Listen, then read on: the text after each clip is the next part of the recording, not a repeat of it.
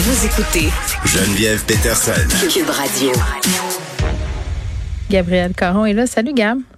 Salut. Tu me parles euh, d'une publicité de salon funéraire qui ne fait pas l'unanimité, mais c'est tu quoi? Avant J'ai envie, tu sais comment j'aime toujours ça faire dérailler tes sujets. Euh, oui.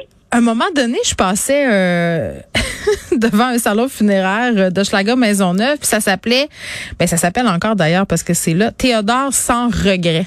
Okay. Oh oui, T'es sans regret. Oui, t'es sans regret. C'est ça le vrai nom. T'es sans regret. J'étais là, mais Colin, ça s'invente pas. C'est comme impossible. Mais c'est tu quoi? C'est inventé. C'est pas un vrai nom. Oh, gère, gère cette information maintenant que t'es au courant du superfuge. Ah ben là, je suis très déçue parce que je trouvais que c'était comme sa destinée d'avoir un salon funéraire. Donc, t'es sans regret, très déçue d'apprendre que c'est pas une vraie personne. bon, parle-moi de cette pub.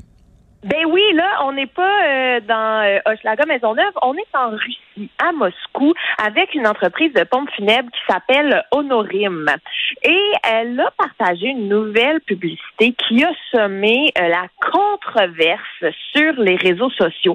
Et moi, très honnêtement, je savais même pas que les salons funéraires faisaient de la pub. Là, on dirait que j'ai ben, j'en ai jamais vu. Ben j'en entends des fois. Je m'excuse, je suis désolée de confesser, mais des fois j'écoute d'autres radios. C'est comme vraiment quand je suis en détresse puis que j'ai pas d'autres oui. solutions à m'apporter. Puis il y a des pubs de préarrangement funéraire. Ah. Moi, ça me traumatise ben Tu sais, comme là, j'ai pris rendez-vous pour mon testament, mon mandat d'inaptitude pour faire regarder tout ça. Là, ça, ça, me terrifie. Et juste l'idée d'aller magasiner mes préarrangements, puis je ferai pas ça là, là, je, je, je, je c'est épouvantable. Fait que ça existe, puis c'est correct, ça fait pas mourir, mais des pubs de ça, euh, c'est comme non, non. Ben, c'est ça, mais écoute, là, là euh, le, le, salon funéraire en question a poussé la, la note, là, parce oui. que c'est vraiment une pub de mauvais goût. Donc, on peut voir dans la publicité des femmes en petite tenue, et là, on parle vraiment le talon haut, sous-vêtements en cuir ou en dentelle. Mais. Et ces femmes-là... C'est des embaumeuse cochonnes! Ben écoute, elle pose dans des cercueils, ben non. autour des cercueils. Ben non, je te crois pas. Cercueil, je te, crois pas. Et le tout là dans des poses excessivement La pitoune de char version mortuaire. Ben oui, la pitoune de cercueil. Wow. C'est ça. Écoute, ils ont même mis une photo, euh, pas une photo, mais un vidéo qui montrait les coulisses du tournage de la publicité en question sur leur compte Instagram. Et la légende qui vient avec, c'est nous avons notre propre équipe d'agents qualifiés qui contrôlent l'organisation des funérailles à chaque étape. OK. Je mm -hmm. comprends pas comment ça a pu passer au conseil. Personne dans l'entourage s'est dit. Mais en, en Russie, en Russie, il y a plusieurs affaires qui passent au conseil puis qu'on n'est pas sûr. Je dis ça de même. Est-ce que c'est l'influence Vladimir? J'ai peur. Est-ce que le KGB va débarquer chez Cube Radio? On dirait que j'ai comme peur. Je, ah oui, ah ouais. on est fiché à partir de maintenant, tu le sais. Mais, hein, mais comme j'ai des excellents beaux dessous, au pire, il m'enlève, il m'amène en Russie puis je fais des pubs dans des petits cercueils blancs. Ben écoute, euh, t'es une bonne candidate, j'imagine, tu es déjà prête.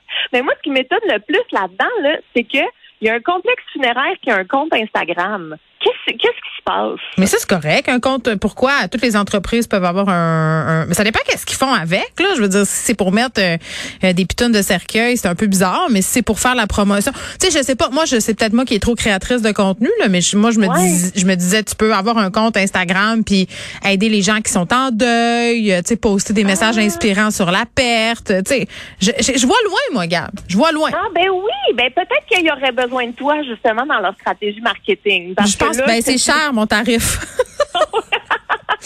Ils l'ont vraiment échappé. Puis là, évidemment, ben, dans les commentaires, il n'y en a pas de bons commentaires. Ben, c'est sûr. Mais ça n'a pas de bon sens. C'est terrible. Non, mais je suis sûre que tout le monde a cliqué pour voir les madames, par contre. C'est ce que je disais. Ben oui.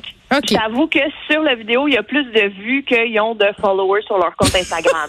Mais le contexte reste le même. Hein, c'est vulgaire et offensant. Oui. Euh, et puis, on n'est pas sûr que ça aide pour le deuil. Là. Mais le sexe fait vendre, mais bon, hein? On aurait pu garder une petite gêne. Parle-moi navire. Eh oui, deux, deux sujets complètement à l'opposé. Est-ce qu'un cercueil, ça flotte? Ah, ben oui, c'est vrai, j'avais pas vu ça de même. Mais Mm. là, je te parle du navire de James Cook qui aurait peut-être été retrouvé. Donc, euh, moi, je t'avoue que j'avais aucune idée c'était qui James Cook. Donc, euh, pour ceux qui sont dans mon équipe, je vous explique. C'est un capitaine qui a navigué depuis l'Angleterre jusqu'à Tahiti vers la Nouvelle-Zélande et qui a atteint l'Australie en 1770. Donc, au tout début de, de ce continent, si je peux dire ça comme ça, de sa découverte du moins. Et le bateau comme tel, ben, a fait ce méga voyage, a été restauré, a été coulé, euh, a servi de prison et finalement a été sabordé pendant euh, la, la guerre d'indépendance des États-Unis. En gros, c'est une épave mythique. Et là, on la recherche depuis 200 ans. OK. Puis là, on l'a trouvé. Écoute, ça ben, change ma vie? Ça change la vie, hein? Ben écoute, c'est que euh, ça fait quand même depuis 99 qu'il y a des équipes dédiées à la recherche de ce navire en particulier qui s'appelle l'Endeavour, mais qui a été aussi connu sous le nom de Lord Sandwich, qui est un nom que j'apprécie beaucoup. Et euh, c'est ça. Depuis 99, il y a des équipes euh, qui cherchent dans un. Mais qu'est-ce qu'on veut? Pourquoi on cherche à ce point-là, cette vieille carcasse-là? Je veux dire, on met ça dans des musées, on fait de la recherche, parce que ça coûte de l'argent chercher ça, j'imagine. Si on déploie tout ça, il doit avoir une raison. Euh, oui, oui, en fait, ben c'est vraiment parce que c'est un navire qui a euh, euh, de un un capitaine très célèbre et de deux qui a parcouru, qui, qui a vraiment des, des, parcours historiques là, dans les découvertes des différents continents et tout. Et là, c'est des chercheurs australiens qui ont affirmé qu'ils ont retrouvé l'épave, mais il y a d'autres partenaires qui sont comme wow, wow, wow, wow, vous vous énervez peut-être un petit peu, on devrait creuser un petit peu plus. Ça me semble une affirmation prématurée. Donc, à suivre, mais semble qu'ils ont retrouvé ce magnifique bateau. à suivre, effectivement. c'est enlevant. Merci, Gab. Salut.